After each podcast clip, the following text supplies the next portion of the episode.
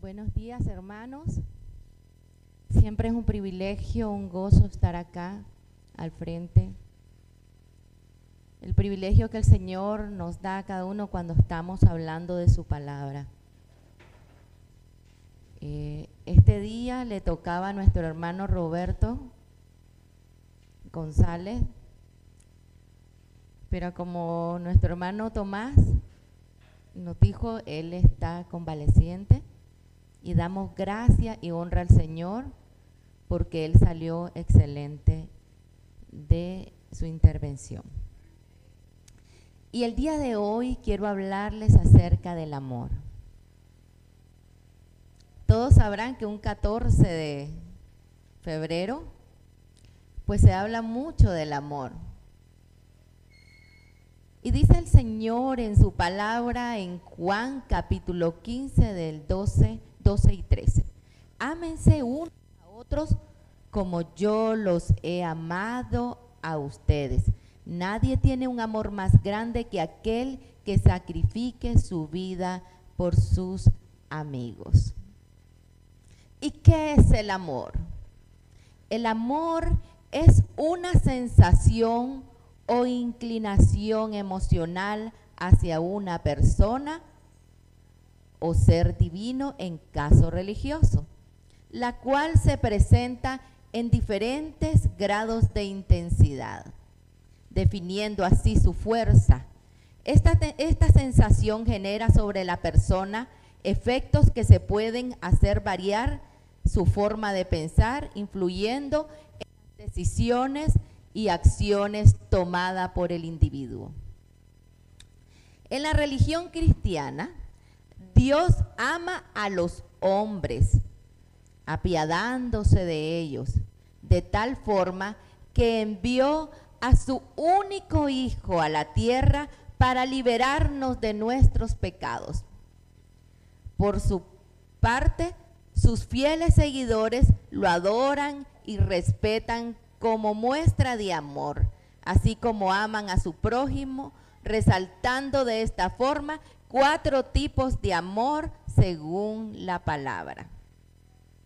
En este sentido, las Sagradas Escrituras nos enseñan que Dios es amor y que ama a todos los hombres por igual, aunque el amor es considerado una señal, una creencia legítima y poderosa, en la sociedad actual se ha desviado un poco el concepto definido de la, en la, de la Biblia o en la Biblia con respecto al amor, generando confusión en muchas personas con los términos de deseo y amor, aunque el amor se pueda representar como un deseo o una necesidad de tener cerca de nosotros a una persona o un ser, no necesariamente debe de ser este amor.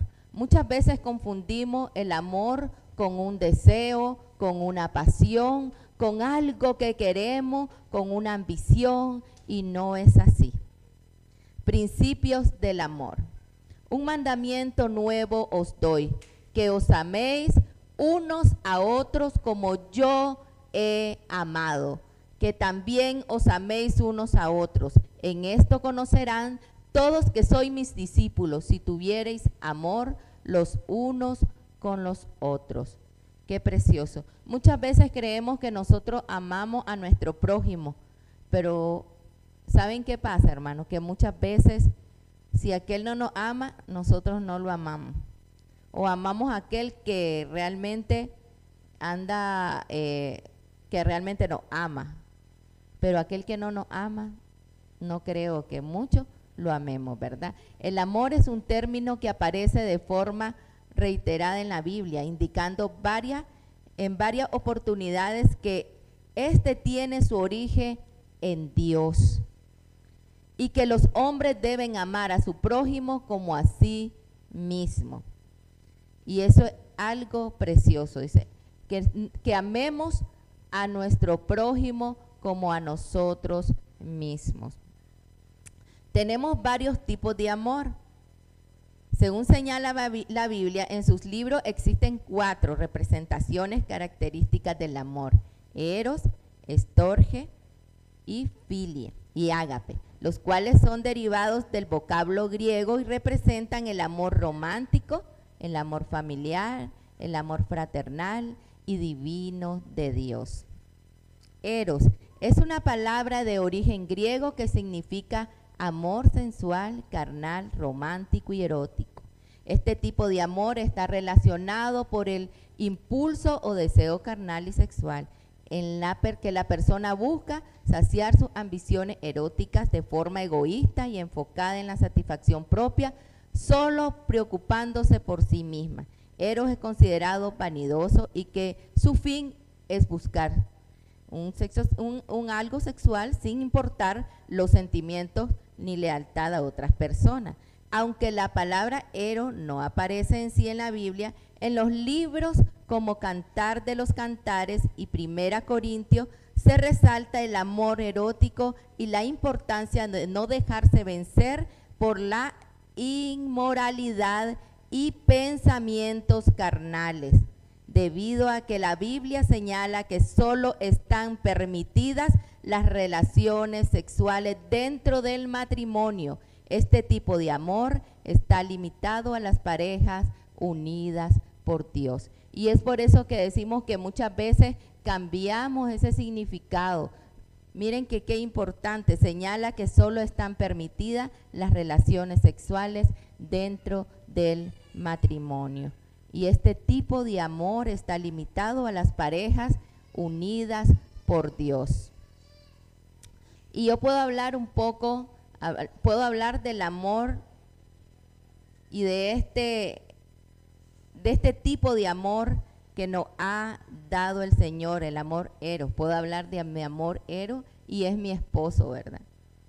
Mi esposo, doy gracias al Señor porque pudimos cumplir 25 años de casado y no me canso de decirles a todos mis hermanos porque ha sido una lucha, ha sido un transcurrir de, no un día, sino 25 años y aquí estamos, siempre de la manos y de la otra mano con el Señor, siempre amándonos, respetándonos. Creo que el amor es el, el amor de Eros, el amor que habla es acerca del amor, es dar la vida uno por el otro. Hace poco, eh, cuando fuimos a hacerle un examen a mi esposo, salió que, y fuimos por algo que nuestro hermano, nuestro hermano doctor Rodríguez le mandó un examen de próstata y de rutina. Y cuando llegamos a hacer el examen sale que el hígado lo tiene súper grasoso algo que nos asustó y después ni, creo que ni, ni, ni le comentamos al doctor Rodríguez de que el hígado lo tenía tremendo. Vamos a hacerle el examen me dice, y nos dice el doctor, el, el que está haciendo ultrasonido, la verdad es que necesitamos que se haga otro examen porque ese hígado lo miramos demasiado graso. Doctor, le digo, pero podemos hacérselo ya y aquí. Sí, pueden. Y cuando le hacen el examen, el grado de, grasa en el estómago era increíble. yo creo que el del ultrasonido no quiso asustarlo mucho, sino que nos recomendó un doctor que era del hígado. Y nos fuimos al doctor. Cuando llegamos ahí, el doctor nos asustó porque era cirrosis. Cirrosis y aquello que era cirrosis, pero que tenía que tener, la verdad es que yo le compré como 20 medicamentos, 30 medicamentos que venían para la no sé qué vitamina aquí, qué vitamina Y, y, y, hablamos con un doctor y me dice, no, me dice, yo miro, para llegar a ese diagnóstico tenemos que hacer otros exámenes, no es así nomás. Entonces le mandaron a hacer otro examen, ¿ya? Otro examen, ya fuimos donde, donde otro doctor, porque me dice, yo te recomiendo no un gastroenterólogo, creo que ¿verdad? Eso es el indicado para él. Y fuimos donde el doctor y, y, la verdad es que le hicieron una endoscopía y, en la endoscopía pues no tenía varices y, me dice vamos a tratar de tenerlo con dieta y, no darle tanto medicamento realmente porque si no nos va a dañar más el, el hígado. Y, y anduvimos, tenemos dos semanas de andar desorientados por completo. Yo creo que más estaba más desorientada yo que él. De, es que cuando tocan a tu pareja, cuando le toca alguna enfermedad, y ahora lo comprendo porque cuando yo iba a operar me decía él que él moría, revivía y todo. Y yo creo que ese es el amor, aquel que es, solidario, aquel que está siempre a la par en las buenas y en las malas. Ese es ese amor, ese amor eros, ¿verdad? Ese es el amor que necesitan las parejas, estar uno siempre unidos con el otro, mirando sus necesidades, mirando que si, que si real, perdonándonos realmente, que si necesitamos algo, es aquella comprensión y aquel amor, aquella fidelidad, es todo eso, es el amor ero. Pero dicen, no solamente existe el amor de pareja, ya no solamente es, ese amor, esa, esa relación que uno tiene con su esposo, no solamente esa relación de amor así, su relación sexual también. De eso estamos hablando y estamos y, y no solamente es ese amor para con tu pareja, sino que hay otros amores por el cual les quiero hablar. También tenemos otro amor que es el amor estorge. Dice que el amor estor, ya les voy a hablar un poco de eso. Permítame.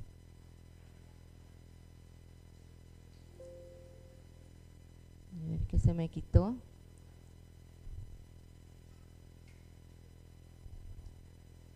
perdón. El amor estorge se caracteriza por el vínculo afectivo que desarrolla de forma natural sentimientos de solidaridad, necesidad, aprecio, lealtad, protección, cooperación y preocupación por el bienestar de las personas más cercanas. Eso es el amor estorge. Hay sentimientos diferentes. Si nosotros ya miramos en el amor de mi esposo, había deseo, esa, esa complicidad entre nosotros, pero este amor, estorge, es el amor que podemos tenerle a una persona cercana, a alguno de nuestros amigos. Es esa fidelidad, ese amor para poder ayudar a la otra persona. Ya eso es el amor estorge. Es la lealtad, protección, cooperación, preocupación por el bienestar de las personas cercana. Es una palabra de origen griego que resalta el amor fraternal, sincero y duradero, característico del entorno familiar. Aquí estamos hablando del entorno familiar. Hace poco, el día de ayer, puedo decir, nos tocó una situación muy difícil. Tuvimos que ir a internar a un familiar. Y la verdad es que yo decía, ¿cómo puedo ir a predicar si no, no me he sentido bien últimamente? Ya, no me he sentido bien en cuestiones de que hemos tenido como familia muchas cosas, muchos golpes. Entonces yo decía, ay Dios mío, eh, no me siento mi mente tan abierta, tan capaz para poder llegar a donde los hermanos y poderle hablar Todavía ayer hubo un impacto tremendo porque tuvimos que ir a dejar al hospital a una persona que nosotros amamos tanto y, dejarlo ahí y saber que para él iba a ser unos días claves en su vida y que los primeros días iba a sufrir. Pues para nosotros fue bastante, bastante difícil. Pero estábamos ahí con la persona que nos necesitaba. Estábamos solidarios ahí recuerdo una vez que mi mamá tenía una amiga y esa amiga tenía un problema enorme del riñón. Y mi mamá dice, me voy a operar, me acuerdo. ¿Operar de qué, mamá? Le digo yo. Le voy a dar, dice mi riñón, a mi amiga. Yo decía, mi mamá, y yo comienzo a reunirme con, todo con todos mis hermanos y le digo, mira, dice mi mamá que se va a quitar un riñón qué? Dicen mis otros hermanos. Es que mi mamá está loca. ¿Ah? Pero era su amiga. Dice, no, dice mi mamá, si mi riñón le sirve y si mi riñón, pues yo me lo quito y se lo doy a ella. Ya mi mamá una persona adulta, porque eso fue aproximadamente como 10 años, hace 10 años. Entonces me decía, no, si ella lo va a necesitar, yo soy capaz de operarme, de que me lo quiten y se lo den a ella, si eso la va a salvar. Al poco tiempo que ella tenía esa idea, su amiga murió, no se pudo hacer absolutamente nada. Pero es difícil tomar decisiones como personas de saber que voy a, a donar algo que está en mi cuerpo, de dar la vida por otra. Muchas veces como, como persona, como seres humanos, no damos, pero ni lo poco, ni, lo, ni en lo mucho, que aunque tengamos mucho, no damos algo poco. Ahora dar la vida. Y eso nos enseñó nuestro Señor Jesucristo. Que a pesar de que nosotros no merecíamos su amor y no merecíamos que su Hijo muriera en la cruz, Él estaba allí dando la vida por cada uno de nosotros. El amor filial es una palabra de origen griego que significa amor entre dos personas, resaltando el cariño entre seres queridos y los afectos que pueden reflejar los cristianos con el prójimo. Este tipo de amor está relacionado con una poderosa unión efectiva entre las personas caracterizada principalmente en amistades cercanas. ¿Ya miraron? Y el filial es considerado el tipo de amor más extenso de la Biblia ya que busca promover el bienestar común, amor al prójimo, cuidado, cooperación, compromiso y el respeto con las personas cercanas y no necesariamente tienen que ser de un vínculo familiar. Y yo miro aquí a cada uno de ustedes. Cuando yo estuve leyendo esto, yo me acordé de los jóvenes con su proyecto. Y ellos están promoviendo el amor al prójimo, el cuidado, la cooperación, el compromiso y el respeto con las personas cercanas, con el prójimo. ¿Y quién es tu prójimo? No creamos que tu prójimo es, es una persona que vive lejos, tu prójimo es el que está sentada a la par tuya. El más cerca que está de vos, ese es tu prójimo. Muchas veces nosotros llevamos colaboración, que vamos, nosotros ayudamos a tal, lejos, pero el que está, estamos ayudando a la persona que está cerca de nosotros yo creo que muchas veces en esa parte pues estamos como bien confundidos. Tu, prójimo es el que está más cerca de vos. Y eso muchas veces no lo hacemos, hermano. pero hay otros que sí, y es lo que miro yo a nuestros jóvenes. Yo creo que hay muchas necesidades en nuestro pueblo, en nuestra iglesia, y nos necesitan a todos. Y tenemos el amor ágape es una palabra de origen griego que refleja el amor infinito de Dios por todos los hombres. Y este tipo de amor que es el mayor, el mayor, es la mayor fuerza que tenemos, está relacionado con el amor puro e incondicional de Dios. Miren qué precioso, hermanos. Dice el Señor que Él entregó a su único Hijo por el perdón de nuestros pecados por algo que no lo merecemos. Y yo creo que muchas veces condicionamos el amor de nuestros hermanos. Si ellos no nos quieren, nosotros no los queremos. Si ellos no nos ayudan, nosotros no le ayudamos. Y muchas veces nos ponemos pequeñeces en nuestra cabeza. Es increíble cómo nosotros, como seres humanos, ayudamos a, otras personas y aún que otras personas no respondan a ese amor. Entonces cuando eso pasa es que el amor de Dios está con nosotros. ¿Por qué? Porque es difícil como seres humanos que nosotros comencemos a ayudar a personas que nos han hecho daño y que tantos problemas han causado en, nuestra vida. Pero cuando comenzamos a perdonar y comenzamos a ayudar a, a ese tipo de personas, significa que el amor de Dios ha estado con nosotros. Amén. El día de ayer estaba escuchando una historia también porque me tocó ser psicóloga.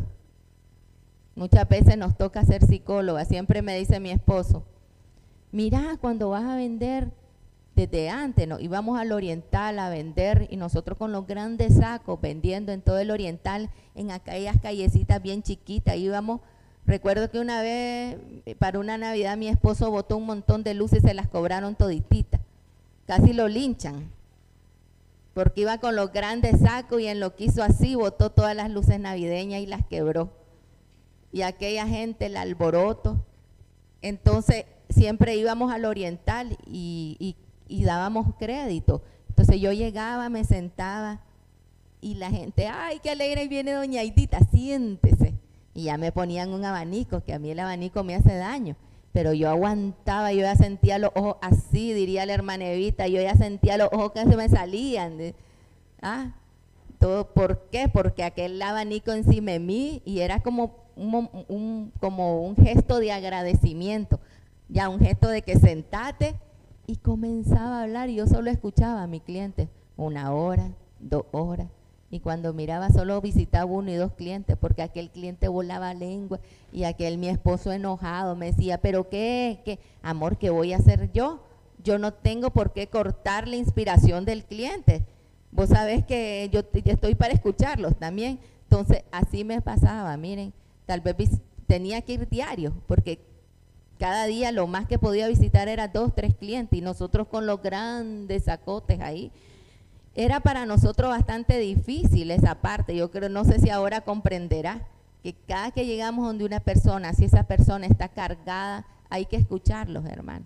Entonces ayer nos tocó ir donde un proveedor y ese proveedor comenzó y me dice, y es lindo que, es, bonito porque doña Ida, a mí me ha, me ha tocado dar mi testimonio fuera de aquí, pero no lo he dado aquí. ¿Me permite darlo? Claro que sí, me dice. Y esa muchacha Coralita nació con como cáncer en la mandíbula. Cuando nació salió como deforme y su mamá no la quiso, la regaló.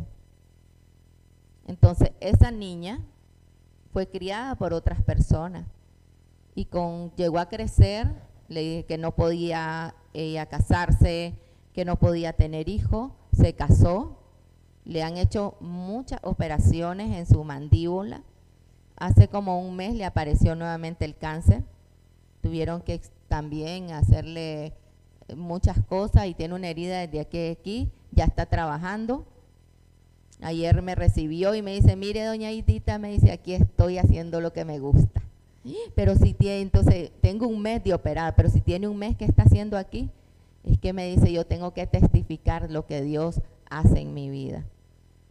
Y la mujer que fue rechazada por su madre, que fue abandonada por su madre, el Señor la tomó en sus brazos, ella aceptó al Señor y me dice, las bendiciones que yo he recibido, doña Edita, es para que esté ahorita perdida, porque es una mujer que ha tenido gracia en delante de los ojos de Dios, ha hecho mucho dinero, muchísimo. Y dice, este dinero me hubiera servido para perderme, pero no, sigo glorificando y agradeciendo y alabando al Señor por todas sus obras. Y hoy en día esta mujer tiene una hija, ahora ya tiene un nieto y está glorificando el santo nombre de Dios. Y me dice, doña te estoy buscando una iglesia donde congregarme. La paso trayendo el próximo domingo, le este domingo al otro, porque este domingo tenía un compromiso. Entonces aquí vamos a tener a Coralia algún día. Y la verdad es que tenemos que seguir a Cristo y ser ejemplo. Tenemos que seguir a Cristo y hablar de su palabra a través de nuestro testimonio, a través de nuestra vida. Tenemos que luchar cada día por ser mejores, por amar a ese prójimo, que aunque ese amor no sea mutuo, tenemos que amar. Recuerdo hace mucho tiempo que una persona nos, nos causó muchísimo daño en nuestra vida, daños tremendos. Y me acuerdo que mi esposo se puso en oración. ¿Y cómo oraba él por esa persona que nos causó tanto daño? Y yo bien enojada, hermano. Yo decía, pero ¿cómo él ora tanto por esa persona que tanto daño nos ha causado. Decir, eso es que no, nos, no me quiere. Yo eso pensaba, Oscar no me quiere porque cómo ora él por esa persona que tanto daño ha causado a nuestra vida y que tanto daño ha causado a la familia completa. Hasta que yo comencé a comprender el amor de Cristo y cómo Él me perdonó y cómo Él perdona, hasta ese momento comencé a entender a mi esposo y comencé a orar por esa persona. Y mi corazón comenzó a sanar, hermano. Y hoy en día esa persona es una de las personas que quiero mucho y le amo a su hijo. Y para mí son como, como mis hijos también.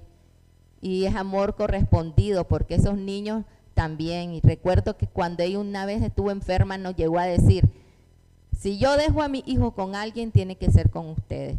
Aida, si algo me pasa, usted tome a mi hijo y téngalo.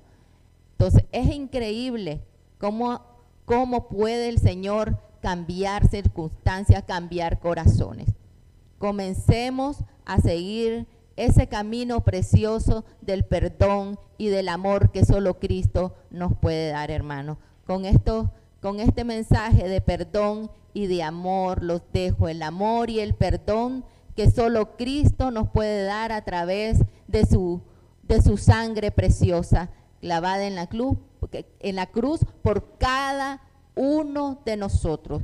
Ese cuerpo precioso que fue inmolado, ese cuerpo que fue apaleado, eso fue por cada uno de nosotros. Aprendamos a amar a nuestro prójimo, aprendamos a ayudarlo y a dar la vida por cada una de las personas que amamos. Que Dios los bendiga, hermano.